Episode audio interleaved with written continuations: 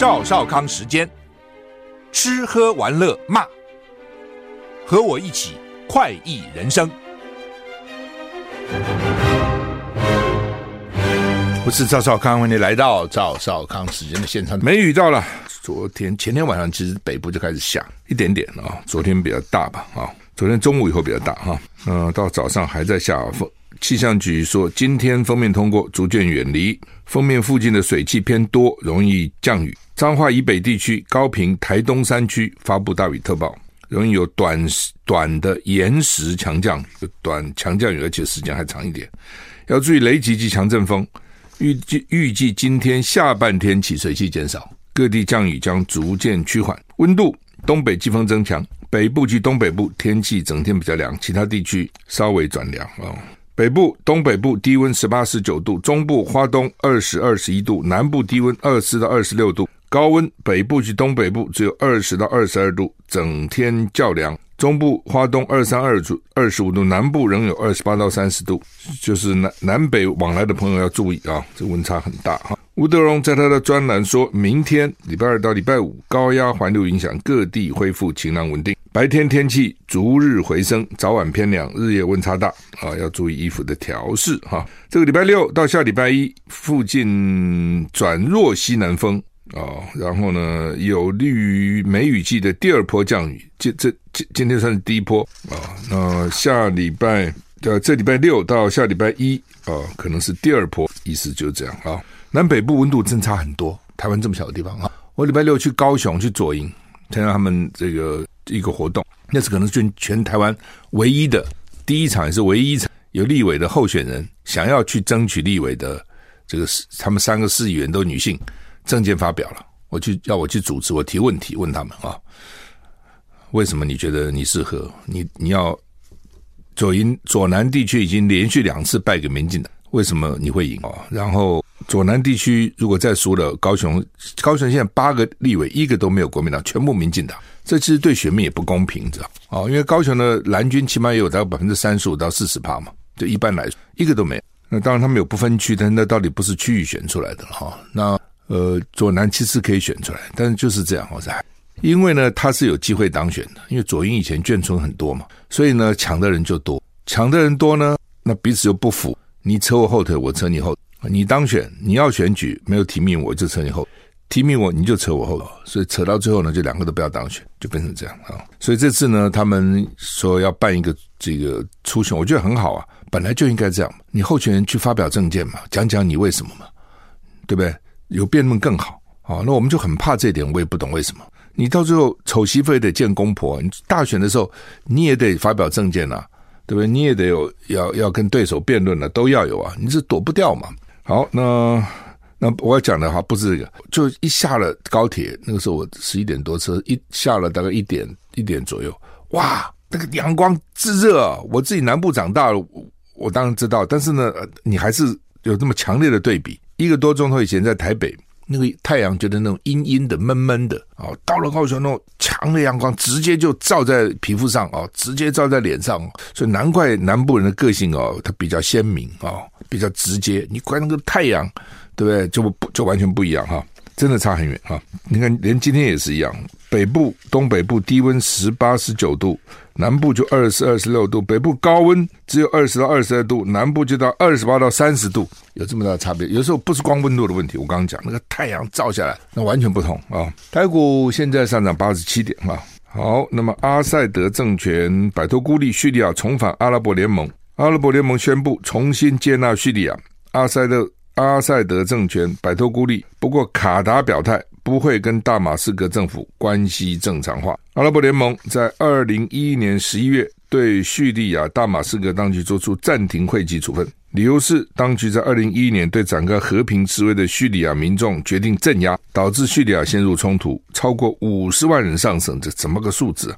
自己人呢？百万计的民众流离失所。目前叙利亚北部地区大多不受政府控制，冲突长达十二年，但是还没有办法解决。叙利亚内战爆发以来，阿塞德被政治孤立，二十二个成员的阿拉伯联盟外交部长如今达成一致决议，宣布到今天开始，叙利亚阿塞叙利亚阿拉伯共和国政府代表团将恢复参加阿拉伯联盟会议。声明说，声明中说，迫切希望阿拉伯国家在解决叙利亚危机上发挥主导作用，已经同意组成部长级委员会，持续跟叙利亚政府对话，达成全面解决方案。但阿拉伯联盟秘书长也说了啊，是不是恢复跟大马士革的关系由个别国家决定。卡塔已经表态不会跟大马士革政府关系正常化。美国国务发国务院发言人说，叙利亚不应该恢复原状，但美国支持阿拉伯联盟。解决叙利亚危机的长期目标，英国则说反对与阿萨德政权接触，因为阿萨德继续拘留、折磨跟杀害无辜的叙利亚人。哎，你就听听就知道这什么意思。就是阿萨德当时有人要反对他，他就镇压啊，就镇压啊。所以呢，你看那个二零一一年，现在已经二零二三年，十二年以来，哦，这个叙利亚内部反正就是他镇压，镇压就超过五十万人。但这个数字是不是确实不敢讲了？不过。大概不少人被杀了啊，然后百万民众逃难十二年啊，那尤其叙利亚北部地区政府还控制不了。那阿拉伯国家就说，二十二个国家的外交部长都一致决议哦，这一致决议看起来是包括卡达哦，外交部长说好，我们让他再加入进来，以前把他停掉会籍，可是卡达政府说我还是不跟他恢复邦交，就这个意思哦，不不恢复，不过也许过一阵会恢复了哈。反正就是，这就是这样嘛，就是说，我就制裁你嘛，看你撑得过撑不过，撑得过，哎，好吧，算了啊，就就这个意思。台股现在涨九十点，德州，哎呀，又大规模枪击案，到底怎么回事？哈，说一件唱货中心周六发生枪手无差别扫射，大开杀戒，八死七伤，很多哎，八死七伤，那七伤会不会都活了，还都很难讲。枪手被打死了，初判没有共犯。德州州长，共和党籍的州长说呢，已经签署松绑枪支管制，包括准许大多数民众在没有持有许可执照下，可以在公共场合带枪。美国总统拜登今日则批评共和党完全没作为，重申呼吁国会禁止半自动步枪。CNN 报道，一名枪手在德州一处公务中心开枪，导致八死七伤。枪手是一个三十三岁男子贾西亚。他被警察打死了啊！他曾经是一名保全，受过枪支训练。枪手手持 AR 十五步枪。那警方在他车里面发现有好几件武器。受害者从五岁到六十一岁不等，有人还在医院里面。但是无差别，管你大人小孩，噼里啪啦噼里乱打一通。美国总统拜登下令，美国联邦建筑军营大使馆在十一号下半旗，以哀悼受害者，因为八个人啊。拜登发表声明说，再次要求国会送交禁止攻击性武器跟高容量弹夹的法案。拜登说：“我会立刻签署，维护这个市区的安全。”拜登说：“全美国今年已经发生近两百起大规模枪击案，夺走超过一万四千条人命。枪支暴力已经成为美国儿童的主要死因。这儿童真的是无辜哈，小孩他也被打了，哦，甚至跑到学校去打啊、哦！你看到现在为止，才五月初诶美国已经发生了两百起大规模，所以大规模就是一一次死超过四个人，不包括枪手，两百起夺走一万四千条人命，一万四千条当然就包括大大小小的。德州发生枪手打死人，州长还说我已经签署松绑法案，就 你这么有两种做法，一种是加严，对不对？大家不能带枪，公共场所拿枪出来就把你抓起来，认为你有意图杀人；一种呢是开放，原来买枪还要执照。现在呢，不用执照了，公共场合，因为你不知道谁会突然开枪打你，你最好有枪，就把他毙了，不要等警察来了。有枪还是很危险，因为尤其那种有些，比如说青少年血气方刚，这是一种。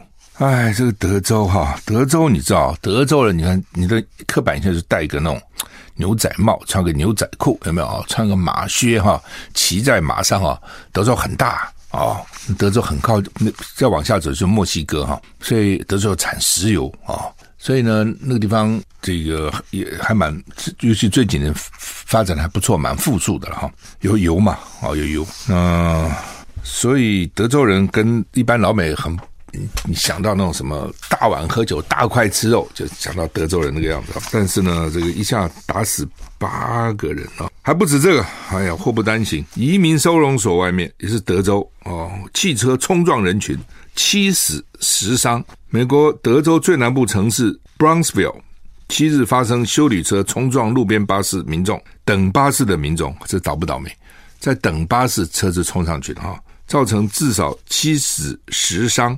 警方正在调查事发原因。CNN 报道，一名司机在德州边境城镇移民避难场所外面呢，冲撞一群人，这一撞就撞死七个人了，其中也包括几个移民。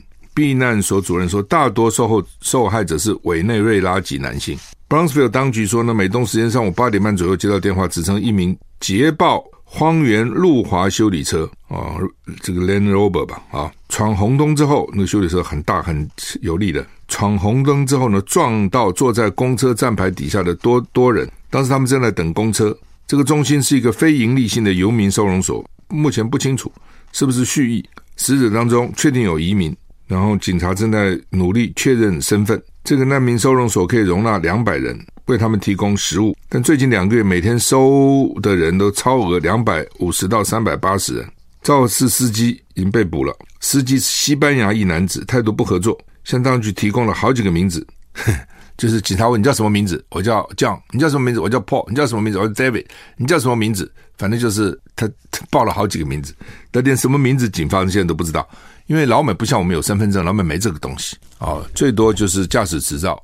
那万一没又没有驾驶执照，那警察现在是给他采采指纹了。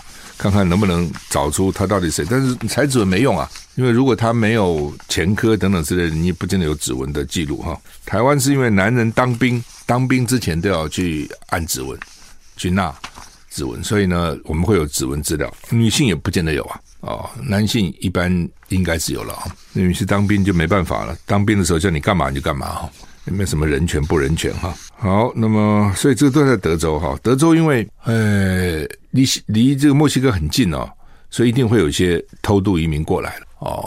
那现在很多像刚刚讲什么委内瑞拉等等，他们都是从这个转到德州然后进来哦，所以难民收容所的容容量都不够了，就变成这样。那有人可能就看他们不顺眼了。那美国这个国家也怪了哈，就是说他又需要移民。因为他很多基层工作也是没人做啊，他最近不是吗？就是高阶的在 lay off 在裁员，低阶的是不够的，餐厅的服务人员啊等等，很多基层都不够的哈。那本国人不想做哈，所以就都要靠移民，而且因为移民呢，特别是非法移民，他不敢跟你要很高的待遇啊，他只求温饱就可以了，他只是那边能够在那个。这个暗无天日的状况下，又不敢出去，能够混个几年，美国几年后也许政府会大赦，特别是民主党总统当选，常常会大赦，大赦他就恢复赶赶出来见人了哦，那这几年就忍耐吧。啊，就像台湾以前很多留学生没有拿到绿卡以前，也是都被这个雇主欲取欲求，叫你干什么苦工就干什么苦工。但是呢，拿到以后就不一样，就可以到处找事情了，真的完全不同哈。呃，所以美国又需要我刚刚讲需要这样的移民，那一方面又在抓哦。如果没有这些移民的话呢，那美国很多基层工作是没有人做的啊，是没人做的啊。这个 突然讲到沈富雄，沈富雄有个笑话，沈富雄在华盛顿。华盛顿州哈有一个房子很大，非常大的房子哈，他在买很多年，年轻时候买的，里面还有小那种小溪流穿过哈，那院子很大。他现在又回美国了，他应该快回来，回去一个月。然后呢，他就在院子里除草，在除草，戴个帽子除草，大概就邻居哈，因为很少看到他嘛，就开车经过，觉得这这个人在很认真，在除草，就把车下问他说：“你一个钟头多少钱？”那么到我家帮我除草，就把他当成除草工人了。叶伦呢，希望国会赶快提高举债上限了哦。是我上礼拜讲过，美国那个这个一直欠债，一直欠债，一直欠债哈。然后呢，就一直这个超过预算，超过预算，超过预算哈。那美国有两个赤字，双赤字，一个就外贸赤字，一直是逆差逆差逆差，一个就是国家的开开支的赤字。这国家真是毫无财政纪律哈，就这样弄哈。那。我觉得他的军费其实占他比例太大了，搞得国内建设哈什么都差很远哈。那另外呢，就是呃消费嘛，我没有钱，但是我还要消费啊，所以我就向国外买嘛，又比较便宜嘛。哦，然后呢，最后就是变成这个贸易都是赤字，而且很严重的赤字。哦，那怎么办呢？那就没关系啊，我就印印美钞啊，你用美钞跟我买嘛，不讲错了，你卖我你要赚美钞嘛，我就印美钞给你嘛。就是这样啊！耶伦今天警告，除非国会很快采取行动提高举债上限，否则呢，财政跟经济混乱将会接踵而来。法新社报道，共和党一直在对总统拜登施压，想要就削减开支换取提高举债上限达成协议，但是耶伦坚称责任在国会议员这边，就说哈，这也是民主的悲哀了。当然，集权有他的悲哀，民主的悲哀是什么呢？就是到最后就不问是非了哦，只问立场，不问是非。台湾更是这样子了啊，没有好到哪里去了啊。那就是本来本来不可能一个人做的事都是坏的嘛。特别你说这种从政的人，他总是有些事情是不好不好的，那有些事情他可能也不见得是不好。但是我们现在只要你立场不对，你的事通通是坏的，我的事通通是好，这样就变成是非不分了，你知道？你比如举例来讲，民进党人敢批评民进党吗？比如这些立法委员啊，不敢批评民进党政府。你批评的话，你可能下下场就像高嘉瑜啊，什么什么何志伟啊，就变成这样子，对不对？何志伟当时不讲那个黄成果黑道什么，立刻就现在就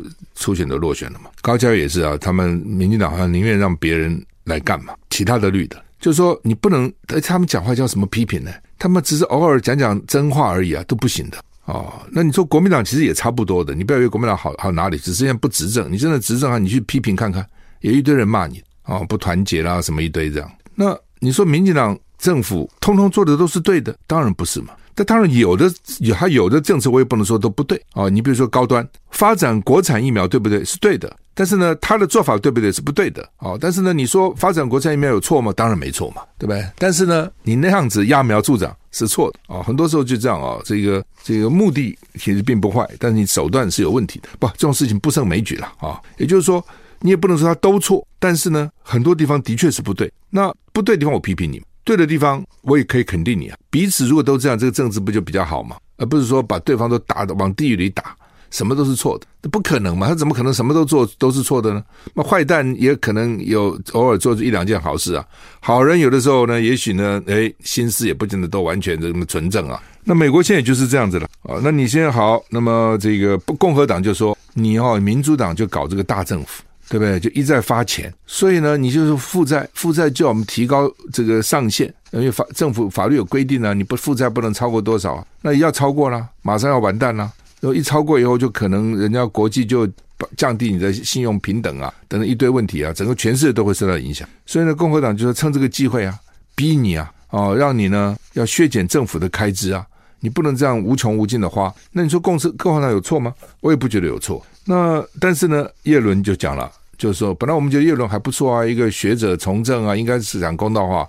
嗯，错都是共和党，嘿嘿，我们民主党没错，就是政党立场就是这样子嘛。我不能承认我有错，我有什么错？我什么错都没有错，错都是你。但是我们在旁边看，说为什么社会有时候需要一些比较公正的学者啦、媒体啦，就是你谁不对我讲谁嘛？那台湾的问题是媒体现在机会都是选边站的，麻烦就在这里，你知道？哦，所以怎么样真的维持媒体的中立，其实蛮重要。因为这样的话呢，这个谁谁谁对你就肯定谁，谁不对你就讲讲谁嘛。不搞破这样媒体现在就都被人家干掉了。好，那不管了，回到美国哈，那呃叶伦。告诉 ABC 争论节目 This Week 本周说呢，国会威胁提高举债上限，将付出对美国家庭跟全球体系造成经济灾难的代价，简直无法令人接受。就是你要提高上限，不让你提高，你变成这个违法会有问题的，是不错。但是他叫你减少开支，那你也可以展现诚意啊，说好吧，哪些开支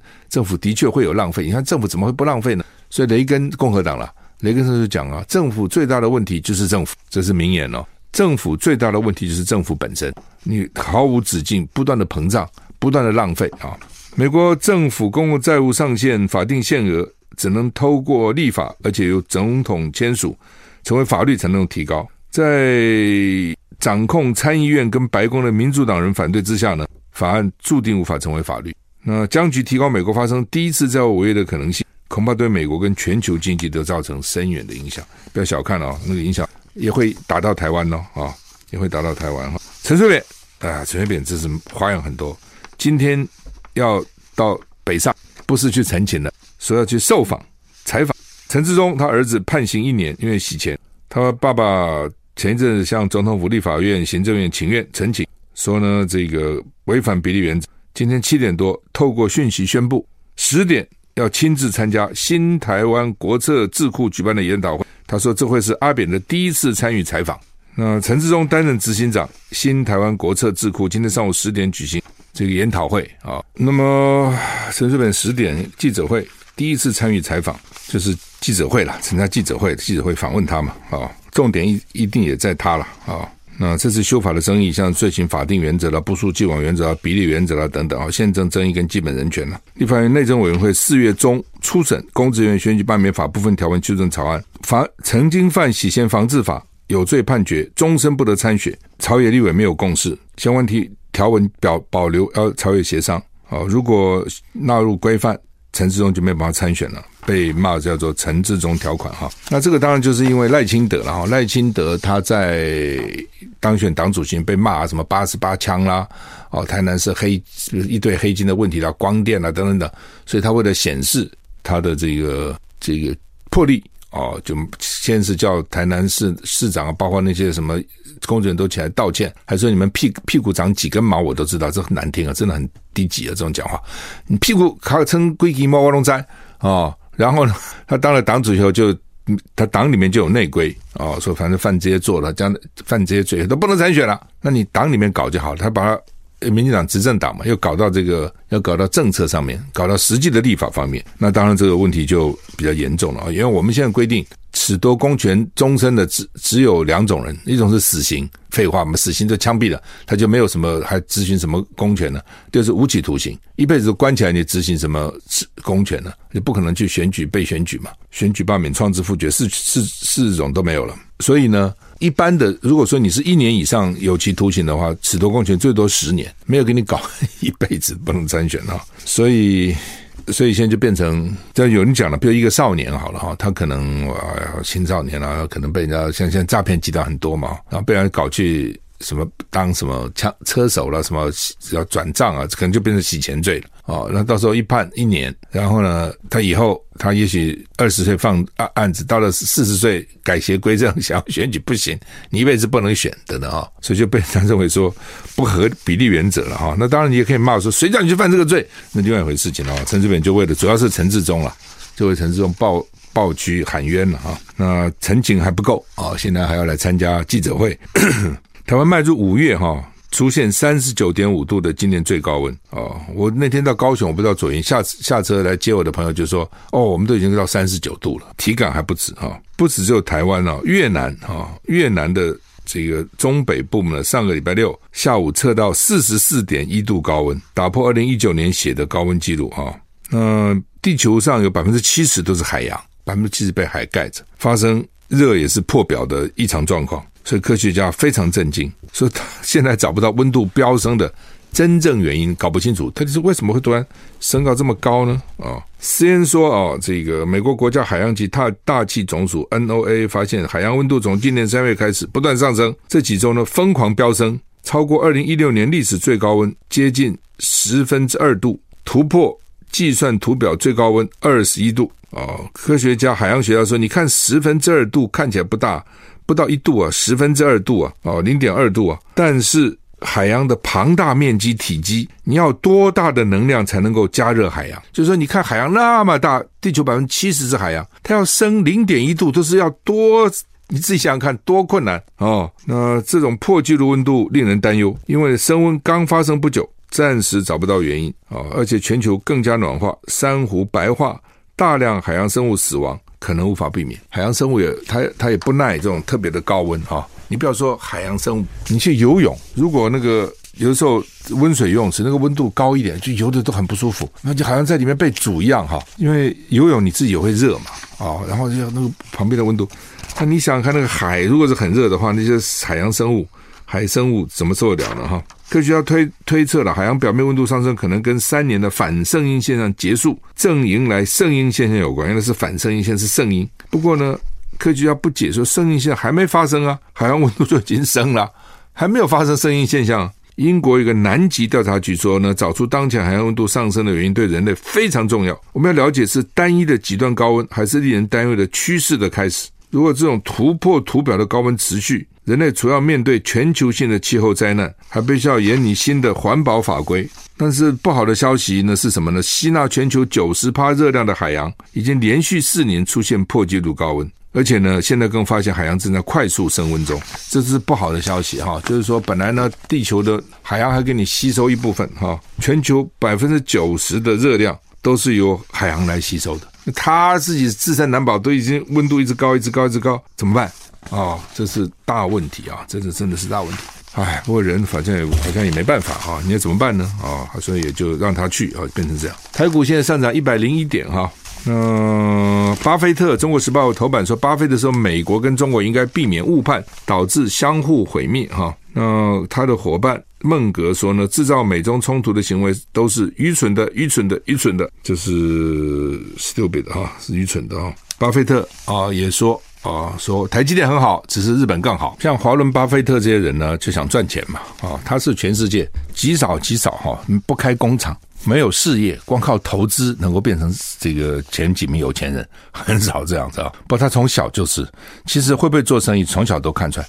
真的，中国人讲这个三岁看大，七岁看老，一点都不错。你那种小时候，你看那个，当一般人小时候大概都是反正傻傻，像我们小时候傻傻的，也不知道什么。但是那种特别的，也是真的很特别，他从小就看出来，他很不一样。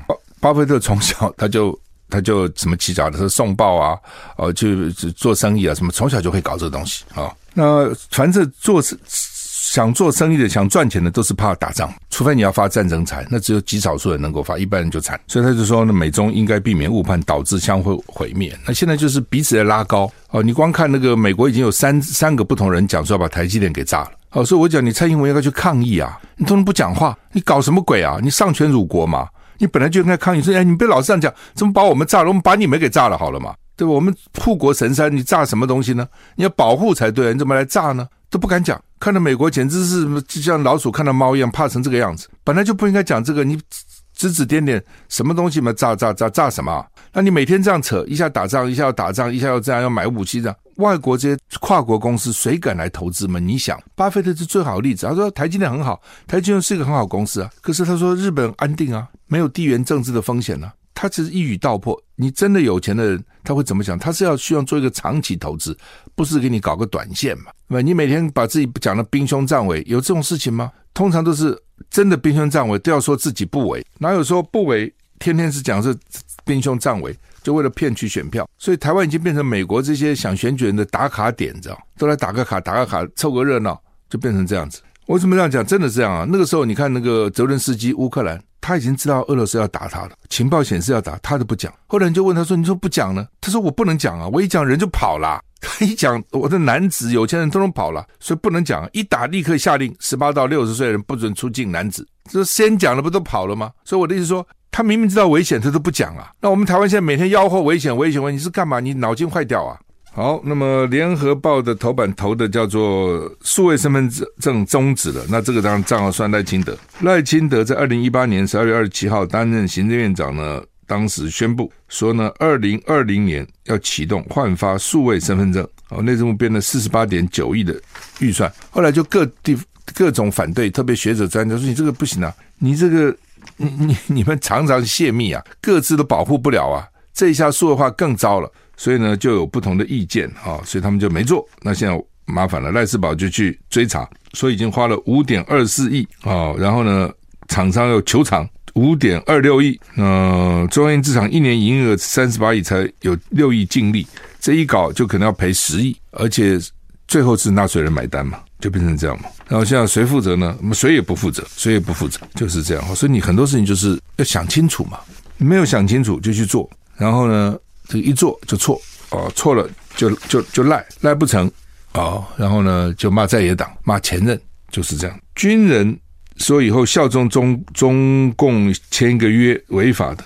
所以要扩大到民众，我觉得这个真的是哈，天下本无事，庸人自扰之。那个军人都已经很荒唐了哦，那个军人我当时也想不到，怎么会有这样的军人啊？陆军上校向德恩被中共吸收，签署效忠誓约书，还合影，每个月收三万块啊。然后呢，被金门的旅金门的旅行业者叫邵维强吸收，意思就是说他是现役上校。签个什么东西呢？老共如果进城，他就不作为，就是不抵抗的意思啦。那一个月收三万块，这当然很荒唐了，不应该了。你是个现役军人上校，你签个什么鬼？什么只不作为呢？你你现在你拿了中华民国政府的薪俸，本来就应该保护我们了，要作为的哦。那他怎么想的？有几种可能呢？一种他可能真的认同共产党，第二种他不认同共产党，他反对民进党。哦，第三点呢，他可能也好吧都不是，但他认为呢，一个月多三万也不错啊。哎，一个上校一个月赚的何止三万啊？对不对？起码七八万呐，哦，多三万也不错。而且呢，第一个，他可能认为老共不会打，所以我签也是白签的哦，或是说老共签了，到时候我反正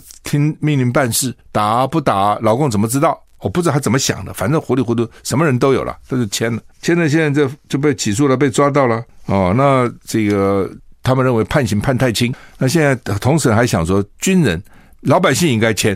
我讲你不是神，不是有问题吗？老百姓第一个谁去签这个东西啊？对老百姓签签签了能够怎样呢？老百姓平常能干嘛呢？是怎样？所以你做预备军官，做后备巨人，到时候不作为还是怎样？你很无聊嘛？哪有签这个东西的？你看全世界几个国家叫老百姓叫人民签这个？美国老大哥有叫他美国人都签一个说，万一国家有事，你不能不作为，你得作为。有这有这种东西吗？你这不是很无聊吗？哦，这很无聊，而且你他妈搞得很扰民嘛。哦，你要全民去签，而且呢，也让老老百姓很害怕嘛，说他真的打了，真的要打了，就是无聊啊、我觉得这是不知道哪些狗官哦想出这种招哦，真是无聊透顶哦，低级又无聊。那当然，军人签那个也是很无聊的，你去签了干什么东西？那现在又来了，就是说你是觉得判太轻了，那为什么又没有军法？不打仗的时候，现在就按照一般的这个这个民间的法律啊。那这是当时洪仲丘时的，当时呢就把它给废了。民间呢就开始讨论军法，这就废了。这一废，军人没有军法，用一般的法真的很麻烦的。军人本来就应该有个特别法嘛，啊，就现在变得也很难管在部队里面，真的是这样子。郝柏村说生前最介意这个事情，非常生气这个事情，就他努力了一辈子，就就发觉军纪军法被搞成这样啊。我们立法经常都非常急心式的立法了，哦，就是想到了什么就啊，这一窝蜂去弄，然后立了以后发觉好像不太对啊，啊，这个怎么会这样子呢？好吧，我们时间到了，谢谢你收听，再见。